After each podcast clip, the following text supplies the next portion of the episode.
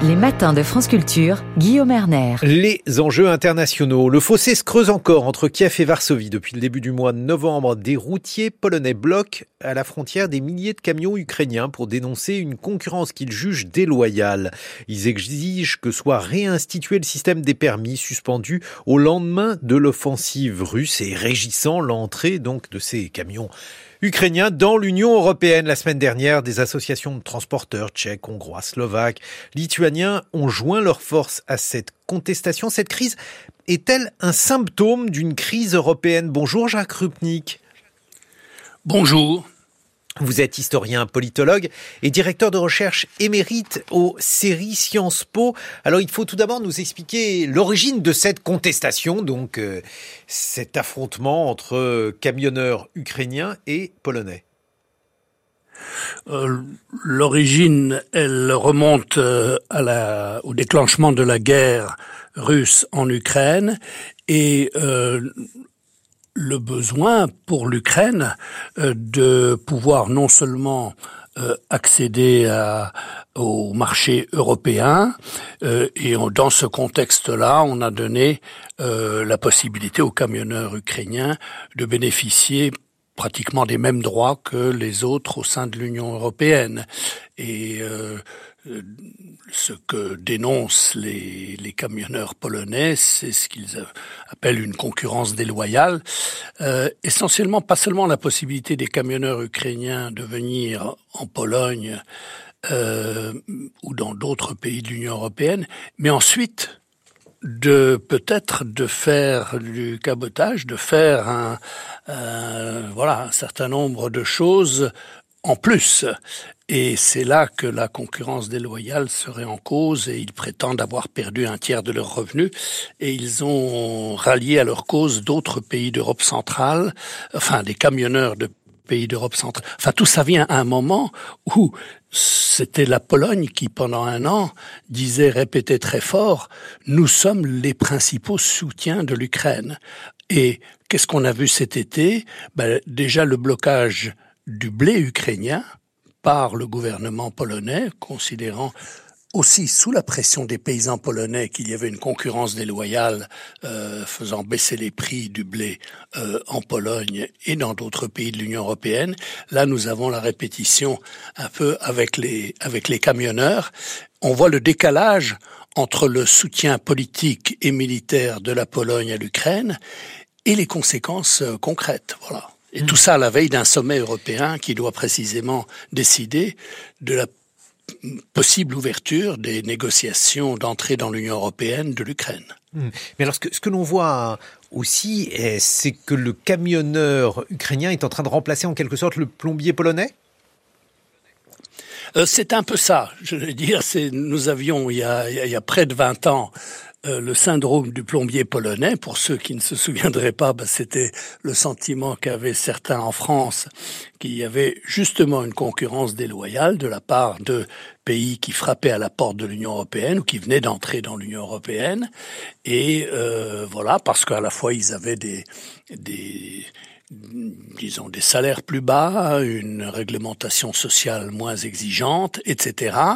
Et euh, voilà, on, on, dénonçait la concurrence déloyale du côté polonais. Bon, le plombier était un, une illustration, mais, les, mais, le camionneur polonais était déjà aussi dans le viseur, euh, pas seulement en France, mais dans d'autres pays d'Europe occidentale. Ben là, c'est la Pologne qui applique la même logique aux futurs candidats ou de, dans l'Union européenne à savoir l'Ukraine, euh, ça en dit long sur tous les problèmes à venir lorsque des négociations avec l'Ukraine vont véritablement s'engager. Ça nous donne un petit avant-goût de ce ben qui va venir. justement, alors qu'est-ce qui, peut venir euh, à cet égard, Jacques Rupnik Est-ce que est-ce qu'on peut véritablement euh, imaginer, euh, alors qu'aujourd'hui, bon, il y a de surcroît la guerre, mais que des négociations puissent s'engager de manière apaisée?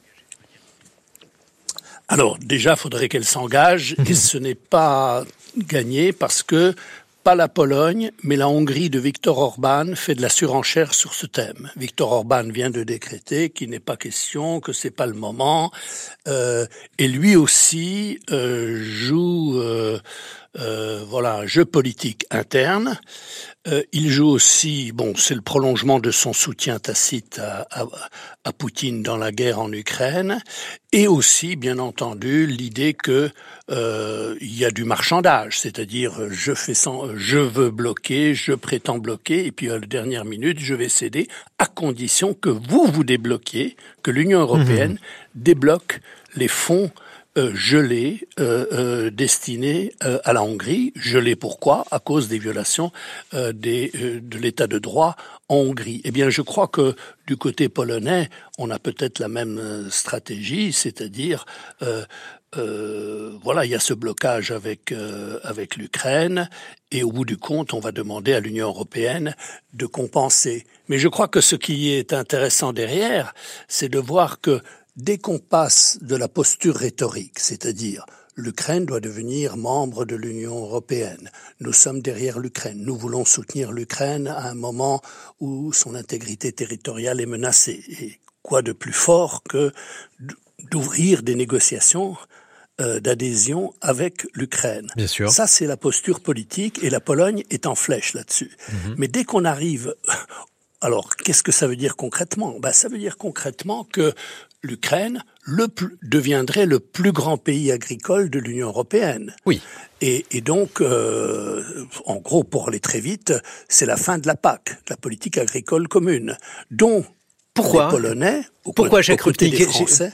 Pourquoi? Parce bah, que parce qu'il y a, si, bah, si vous avez si vous avez le plus grand pays agricole, ben, ben, les, ben, les subsides, les subventions agricoles iraient massivement vers l'Ukraine le pays le plus vaste, l'agriculture la plus mmh. grande et où les euh, besoins, les, les, les voilà, les, les, conditions sont euh, euh, exigeraient une redistribution massive. D'accord. Donc euh, voilà.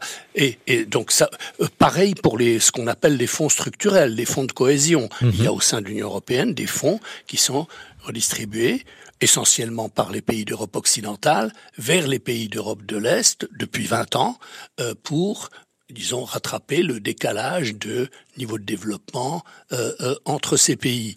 Pendant 20 ans, euh, la Pologne en a énormément profité. Hein, ça représente euh, la Pologne, mais d'autres aussi, bien entendu, la Hongrie, etc.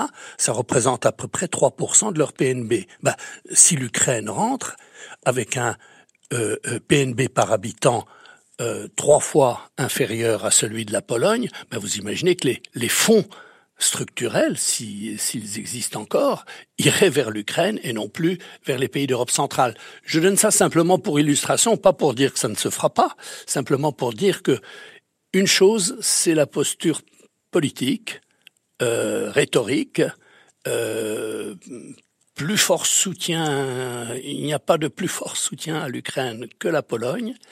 Et puis alors, dès qu'on rentre dans les questions concrètes qu'impliquerait cet élargissement, ben on a un blocage, et pas forcément de ceux que l'on accuse d'habitude, c'est-à-dire des pays d'Europe occidentale, que ce soit la France ou les Pays-Bas mmh, ou d'autres. Euh, là, ça serait la, précisément la Pologne. D'accord. Il y a une autre question qui se pose en Pologne, c'est celle des réfugiés ukrainiens. Est-ce que, après une période où ceux-ci ont été accueillis les bras ouverts, est-ce que la situation est en train de changer, Jacques Rupnik? Oui, il y a, on parle beaucoup de la lassitude de la guerre, il y a peut-être aussi une lassitude par rapport à l'accueil des migrants. Il faut dire que sur les plus de 3 millions de migrants arrivés euh, l'année dernière en Pologne, à peu près un million et demi sont déjà partis vers l'Allemagne. Mmh. Euh, une partie est revenue en Ukraine, et donc il y a euh, environ un million qui est resté en, en Ukraine, en, en, Pologne. Or, il y avait déjà en Pologne plus d'un million d'Ukrainiens qui étaient là pour, euh, pour, pour, pour travailler avant la guerre. Donc vous avez là maintenant une population ukrainienne. Hein, euh, vous avez un pays de 37 millions d'habitants où il y a maintenant, je sais pas, 2 millions et demi, euh, euh, peut-être plus euh, d'Ukrainiens. Ça fera une, euh, si ça devait rester ainsi, ce fera la Pologne qui est un pays homogène, mhm. aurait une minorité ukrainienne importante. Voilà, si, si ça devait rester ainsi. Et donc ça, ça suscite sans doute quelques euh, quelques tensions. Euh, il faut dire que quand même l'accueil a été euh, extraordinaire l'année dernière, au moment du déclenchement de la guerre. C'est un accueil qui n'était pas forcément organisé par le gouvernement, mais par les municipalités, par la société civile, par des associations. Et voilà, il y a une proximité, pas seulement géographique, mais historique, linguistique. Euh, voilà, c'est, ça, ça, résonne. L'Ukraine, il faut se souvenir qu'entre le XVIe et le XVIIIe siècle, les deux tiers de ce qu'est l'Ukraine aujourd'hui faisaient partie euh, de euh, la République des deux nations, la Polono-Lituanie. Donc la Pologne, voilà, les, les, les, le, grande partie de ce qu'est l'Ukraine aujourd'hui faisait partie de la Pologne, et cela résonne. Euh, ça voilà, a joué probablement. Et ça joue certainement une sympathie, voilà, une sympathie. Merci. Et puis il y a l'adversaire russe commun. Bien sûr aussi. Il n'y a pas besoin d'expliquer aux Polonais que euh, le, danger russe est une menace. Merci beaucoup, Jacques Rupnik. Je rappelle que vous êtes historien et politologue. Dans quelques secondes, avec Science, avec qui euh, bah, Alexandra Delbo. France Culture l'esprit d'ouverture.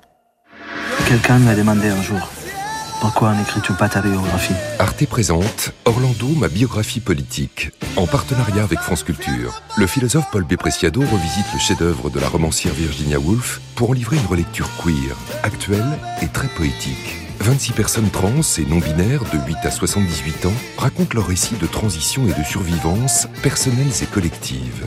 Orlando, ma biographie politique, un documentaire disponible sur arte.tv et diffusé ce soir à 23h sur Arte.